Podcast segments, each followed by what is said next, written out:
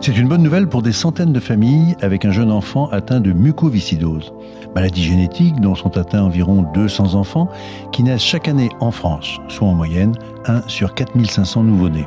La Haute Autorité de Santé a ouvert à ces petits l'accès précoce au CAF-Trio, un traitement efficace chez la majorité d'entre eux qui sont porteurs d'une mutation.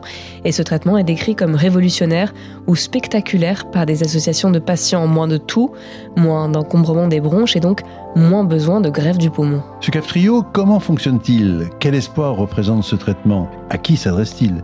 Et quelles solutions pour les autres?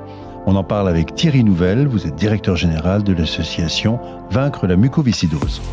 Je suis Margot Frouville, chef du service santé de BFM TV. À ses côtés, Alain Ducardonnet, consultant santé de BFM TV. Vous écoutez le podcast santé, le podcast qui prend soin de vous.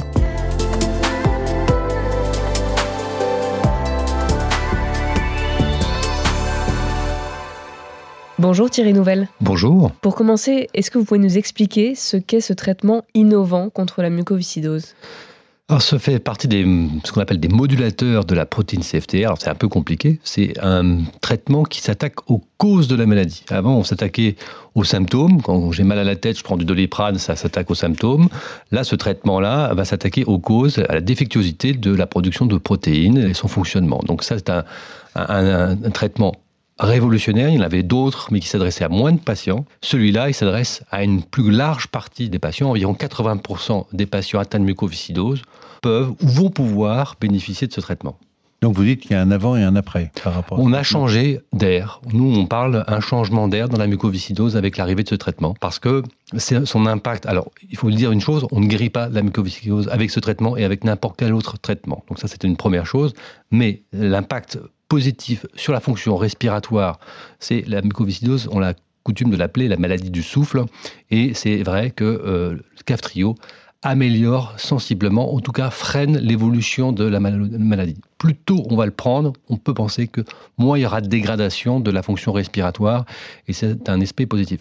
Beaucoup de patients atteints de mucoviscidose, l'ultime étape, c'est la greffe pulmonaire. Et donc là, depuis l'introduction de, ce traitement, d'abord chez les enfants de plus de 12 ans, euh, on a une chute spectaculaire du nombre de greffes pour cause euh, pulmonaire par an. On est passé d'à plus d'une centaine par an à à peu près une vingtaine euh, par an. Donc ça montre effectivement l'efficacité. On a sauvé des vies grâce à Cafrio, ou en tout cas on a évité des greffes La nouveauté, c'est que les enfants de plus de 2 ans euh, éligibles vont pouvoir accéder à ce traitement grâce à un dispositif d'accès euh, précoce, c'est-à-dire avant l'autorisation de mise sur le marché.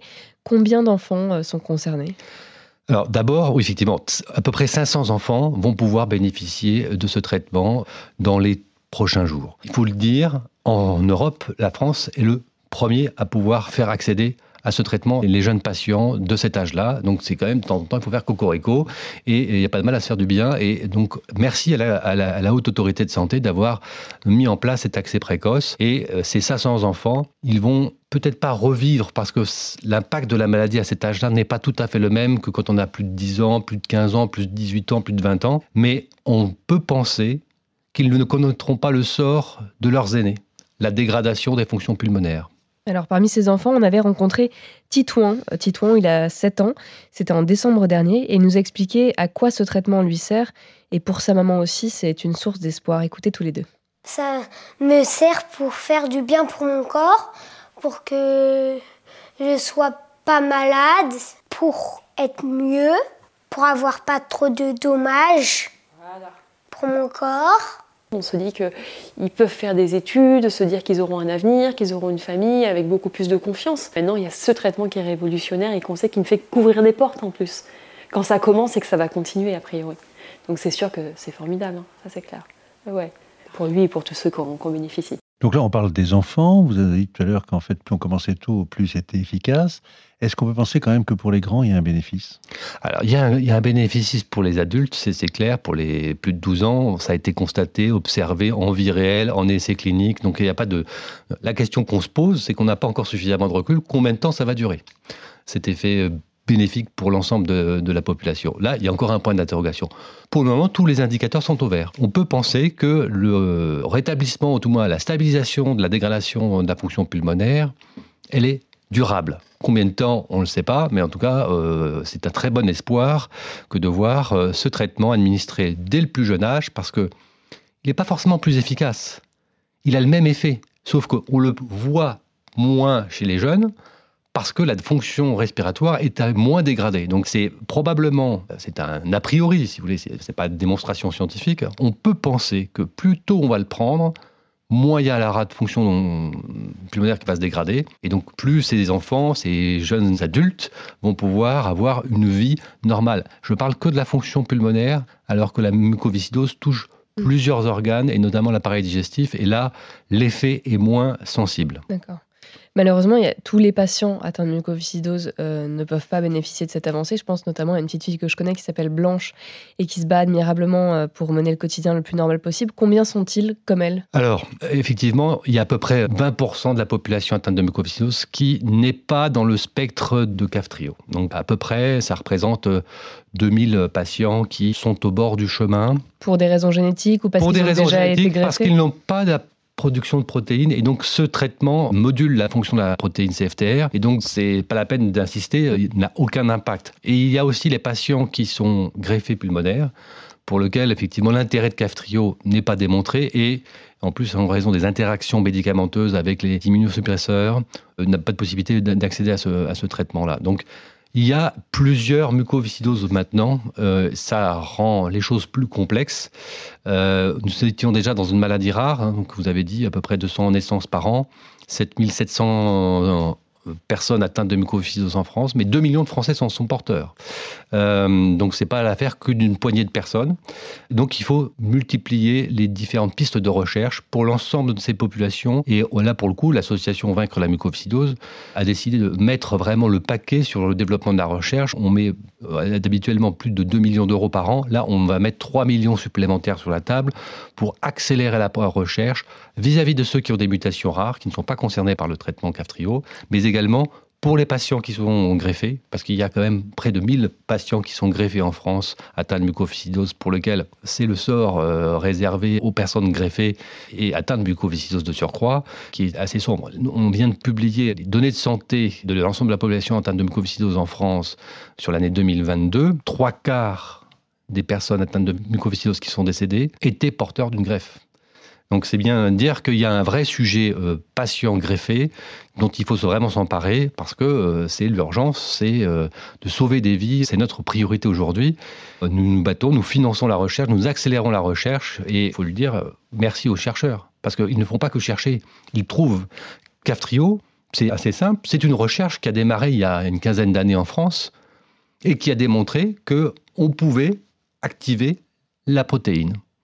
Et bien sûr, après, il y a d'autres recherches et un laboratoire qui s'est emparé de ces travaux de recherche et qui a développé une molécule qui aujourd'hui euh, euh, présente sur le marché français. Donc euh, c'est une formidable histoire. Alors justement, est-ce qu'il y a d'autres pistes de recherche? Quels seraient les autres axes qui permettraient d'avoir tout le spectre de la maladie et peut-être même de remonter jusqu'à la cause? On est en train d'attaquer, la... alors ce qu'on tout le monde connaît maintenant, c'est l'ARN messager. Je pense que vous connaissez ça bien pour avoir vu et, et, appris beaucoup de choses au moment du Covid, mais l'ARN messager est une piste sérieuse qui permet, en tout cas, c'est encore trop tôt pour dire, euh, on a commencé à avoir des, des, des, mécanismes intéressants euh, et des prémices de, de sujets. C'est encore trop tôt. Il y a il commence à avoir des, des, essais de phase 2, donc on est quand même plus dans les éprouvettes en pur et en dur. C'est trop tôt pour pouvoir être catégorique, mais il y a d'autres pistes de recherche également que l'on explore. Ce serait un peu compliqué pour pouvoir les, les détailler ici, mais en tout cas, on finance différents projets de recherche qui ont différents axes. Et on a même été à l'initiative d'un consortium de chercheurs parce que souvent les chercheurs cherchent un peu seuls, les labos sont un peu seuls. Et là on leur a dit on veut bien vous donner de l'argent. Et plus d'argent cette fois-ci, mais mettez-vous ensemble, travaillez ensemble pour aller plus vite. C'est un peu comme ça d'ailleurs que euh, ça a été fait au moment de la découverte du gène CFTR, le, gène à, l'origine de la mucoviscidose c'est qu'on a mis ensemble des chercheurs en compétition en leur donnant beaucoup de moyens. C'est pas nous, c'était aux États-Unis et on a découvert le gène CFTA grâce à ça. Donc on ne désespère pas. Nous, notre seul espoir, c'est de vaincre la mucoviscidose. C'est le nom de l'association. Euh, on mobilise les Français pour que nous ayons les moyens de financer cette recherche, de venir en aide aux malades et à leurs familles. Donc n'hésitez pas à donner à l'association. Sur une note toujours positive, est-ce qu'on peut rappeler les progrès qui ont été faits en termes d'espérance de vie, de qualité de vie euh, ces dernières décennies? À la création de l'association il y a à peu près 60 ans, on disait globalement que l'espérance de vie c'était de 7 ans. Hein, donc c'était une maladie, ce qu'on appelle pédiatrique. Il n'y avait pas d'adultes. Aujourd'hui, on a 63% d'adultes parmi la population atteinte de mucoviscidose. L'âge médian au décès, c'est 40 ans. Donc les progrès sont immenses. Le dépistage néonatal en 2001, hein, systématique, tous les enfants qui naissent sont dépistés à la naissance. Diagnostic, euh, éventuellement si le, test est positif. Donc ça, c'était déjà, on s'est attaqué très tôt dès la naissance aux enfants qui étaient atteints de mucoviscidose pour traiter les symptômes. La France a mis en place des centres de soins spécialisés, une cinquantaine de centres dans les hôpitaux pour suivre, accompagner, traiter les symptômes de la maladie. Et puis maintenant viennent d'autres, d'autres traitements. Et donc maintenant, euh, dans les adultes, un adulte sur deux travaille, ce qui n'était vraiment pas le cas. Donc clairement, on investit vraiment utilement dans la recherche, dans les traitements, parce que concrètement, ça a changé la vie euh, d'une personne atteinte de mucoviscidose que de voir tous ces progrès réalisés, la France, de ce point de vue-là, fait partie des meilleurs euh, euh, dans le monde. Alors, on parle bien sûr des virades de l'espoir, les virades de l'espoir qui ont eu lieu le 25 septembre dernier. Je vous rappelle, qu'ils ne sauraient pas, c'est la journée nationale de loisirs et de collecte qui a eu lieu sur 250 sites de 10 000 bénévoles partout en France. Donc, la vraie question, quand on donne, c'est toujours, en fin de compte, à quoi ça va servir? Où va l'argent? Est-ce que tout ça est bien balisé? Est-ce que tout ça est bien utilisé? Alors, c'est la question qu'il faut se poser quand on donne à une association, c'est de savoir où va l'argent. Nous, on a quatre missions prioritaires, elles sont simples. La première, c'est financer la recherche. Hein, donc, c'est vraiment notre premier poste de dépense. L'argent qu'on qu'on nous donne, nous l'affectons euh, principalement à la recherche. Nous finançons aussi des postes dans les hôpitaux pour améliorer la qualité de la prise en charge et, faire de l'innovation. C'est le deuxième euh, poste de dépense. Troisième, c'est aider, accompagner les familles et les patients parce que euh, là, je vous donne les côtés positifs de la maladie. Est-ce que, de toute façon, les patients atteints de mucoviscidose ne se plaignent jamais? Ce sont des combattants. Et donc, ils n'acceptent pas le désespoir, ils sont toujours dans l'espoir. Mais malheureusement, la maladie a quand même des conséquences euh, importantes, sociales, financières et autres. Et euh, il y a des coûts euh, qui ne sont pas pris en charge par la sécurité sociale. Et donc, nous venons en aide auprès de ces familles. Notre principale mission aussi, c'est de sensibiliser l'opinion publique à cette maladie, que cette opinion publique vienne nous aider. Je pense qu'ils étaient nombreux sur les différents sites des, des de l'Espoir. La météo était au beau fixe partout en France.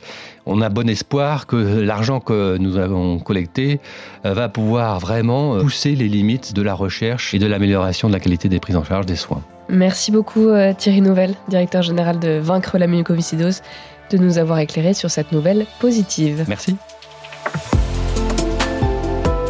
Merci d'avoir écouté le podcast Santé. Si vous avez aimé cet épisode, n'hésitez pas à nous laisser un commentaire ou une note et à le partager bien sûr autour de vous. Et nous, on se retrouve la semaine prochaine pour un nouvel épisode. D'ici là, prenez, soin, de vous.